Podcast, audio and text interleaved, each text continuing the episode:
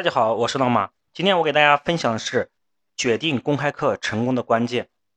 公开课成功的关键是什么呢？最重要的就是公开课前面的准备。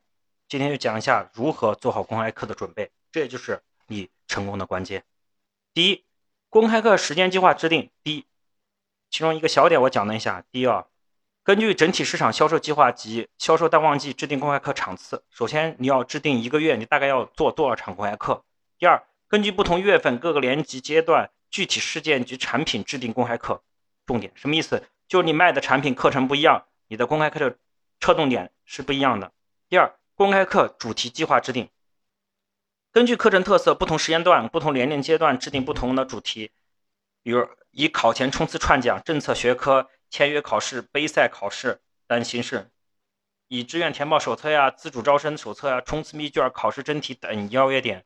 比如小学，我们经常会讲的什么小升初政策讲解，或者家庭教育，还有一些关于咱们当地的一些杯赛，对吧？中学一般初一、初二的推一些政策讲解，呃，学科的学科类的多一点。如何快速提升成绩？呃，初三就是志愿填报啊、备战一模啊。高中的高一、高二文理分科加学习知识点呢，高一、高二自主招生政策讲解知识点、学科知识点都能讲。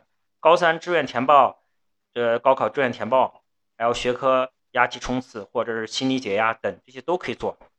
第二，呃，与市场总负责人商量确定他们要做什么。第三，与校长商定修改意见并确定。第四，确定政策讲师或者是跟教务确定学科讲师，啊，政策讲师选择以政策讲解为主，学科老师以课程讲解为主。第五是与讲师确定公开课内容。第六，将最终公开课计划表发送并告知各个校区部门相关人员，能知道的所有负责的人都要，比如说校区啊、教务啊、市场主任呐、咨询主任呐等等都要通知到位。第三，场地确定，根据公开课参与人数定场地。小规模的公开课可以选择在校区的会议室或者多功能厅，大规模的公开课可以租赁外面的场地、会场或者剧院啊。比如你要组织个一两百人的，你校区肯定达不了这个标准，可能就要在外边租什么酒三星酒店或者五星酒店这样的模式。第四，物资准备，不怕打仗就怕打无无准备之仗啊！所以在开会之前一定要准备好物资，没有准备就没有，就意味着各种风险的可能性就会在那。因为我们做会销做了这么多年，呃，即使你做的很多的准备，在开始做会销的时候，中间也会出现一些问题啊。因为我们也遇到这种特殊情况：第一，现场推荐课程准备、课程介绍、机构介绍、宣传单页等资料准备充足，并提前给相给到相关人员；第二，宣传物资易达宝啊、展架、引导牌、资料横幅啊，也提前准备；第三，各种会议表格、签到表啊、什么提问表、试听卡、预约卡呀，或者信息反馈表啊，还有调查问卷等这些表格，你们要提前准备好。啊准备这些表肯定要准备笔要啊，因为到时候人来的时候签到的时候肯定一支笔不够，很多准备一点。第四，投影仪、电脑、插线板、翻页笔呀、摄像机呀，因为有可能你们要录视频还要拍照片，可能有两个人，一个人是拍照片的，一个人是录视频的，对吧？这可能要准备好相机，把空间都腾出来，哎呀，把电池充好，不要到时候拍的没电了，对吧？第五，笔纸这些我就不用说了，给家长要发本子，能发本子的发本子，给笔都可以。第六，多渠道的支付手段，比如要家长报名，有可以现金，可以刷卡，可以微信转账，可以支付宝等等，对吧？到时候把这些都准备好，POS 机啊，什么签那个报名的时候发发票、票本啊，这等等就准备好，二维码呀。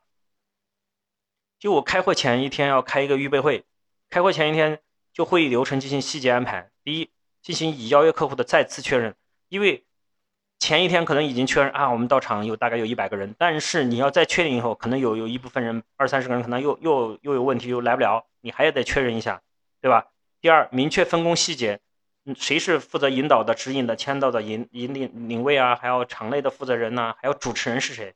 以免会场上出现混乱的现象。第三，按照开会当天的标准走一遍会议流程，查漏补缺，最好就是像这种大型会议一定要测试走一遍。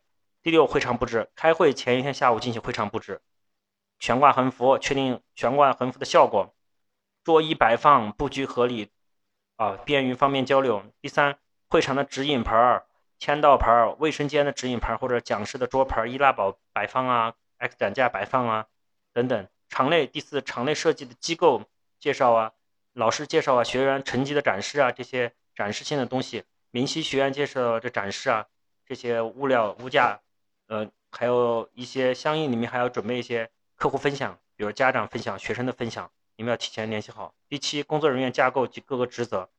一般情况下，我们在做会销售，最好要有一个组长啊。组长是干什么的？根据运营部所制定的公开课主题、指定活动流程及工作人员的选拔设定。小型公开课一般提前一到两天组织会议小组碰头，对，然后对会议进行部署，做到专人专岗、责任到人，现场总指挥出发解决突发情况，免得因为没有人解决一些特殊情况，没有人做决策啊。校长有时候不在，对吧？公开课的内容啊，讲师啊，还有推课的内容及现场免费领资料，确定工作人员并告知岗位职责，主持稿的审核，因为主持人还要审稿呢。制定到访转换的方案，这都是要组织组组织的。如果你们有如果活动大，还可以组安排一个副组长，也是可以提前安排这些工作的。场外你要安排一个人，比如是副组长，也算是副组长，引干什么？引导家长进入会议大厅呢，进行目标群体的拉访和对教育机构的截流啊。比如说你们楼底下有其他行业、其他机构，对吧？比如说楼底下还要可以拉人拉上去，对吧？临时拉上去的也可以参加，防止还要防止其他教育机构对学员的截流。比如说你的家长来的时候，楼下的人就直接给你截了，截到他们校区，拉到他们校区去谈单去了，对吧？活动结束之后，引导家长到指定地区交费或者领取资料，一定要有外场的这种人在负责了。